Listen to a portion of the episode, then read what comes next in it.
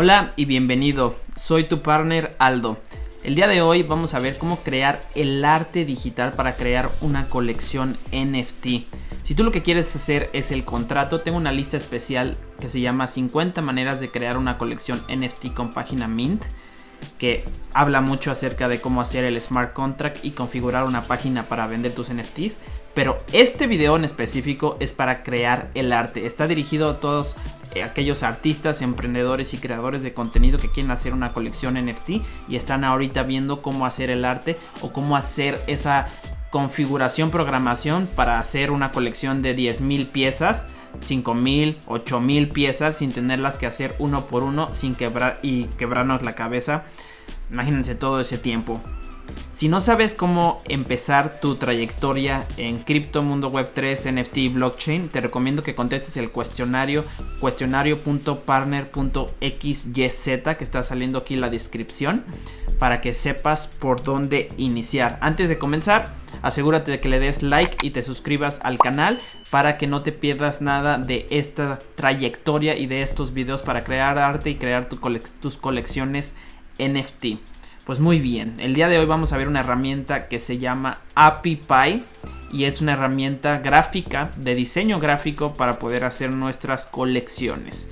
Este video probablemente lo vaya a dividir en dos partes porque más que el hecho de que enseñarte cómo crear capas en Adobe Illustrator o en cualquier otra herramienta, me importa que tú sepas cómo mezclarlas, que en mi opinión se me hace más importante. El otro es el proceso creativo, que ahora sí es muy personal de cada colección que alguien quiera sacar. Sin embargo, te lo voy a mostrar en esta pequeña parte 1, que fue lo que hice. Yo lo que hice fue lo que hice para crear las capas de atributos es entrar a una página que se llama creelo.com que es muy parecido a Canva.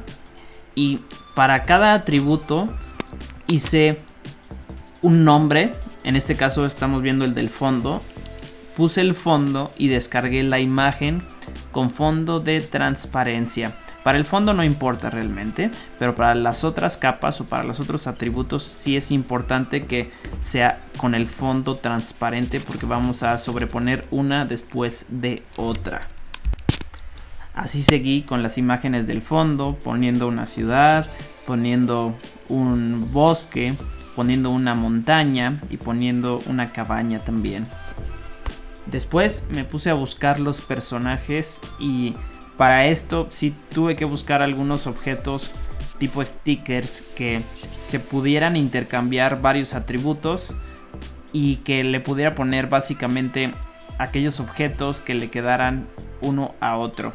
Entonces encontré uno y después a la hora de hacer los pantalones es importante que veas que justamente a la hora de descargar la imagen en transparencia lo que hago es elimino la imagen para que se quede solamente ese objeto solito para a la hora de exportarlos las capas estén en transparencia únicamente con lo que se necesita.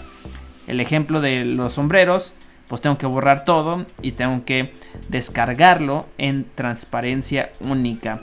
Y esto es lo que nos va a servir para poder hacer las combinaciones con el programa que vamos a utilizar. No te olvides darle like y suscribirte al canal para que no te pierdas nada de esto. Esta fue la parte número uno. Ahora vamos a ver la parte número 2.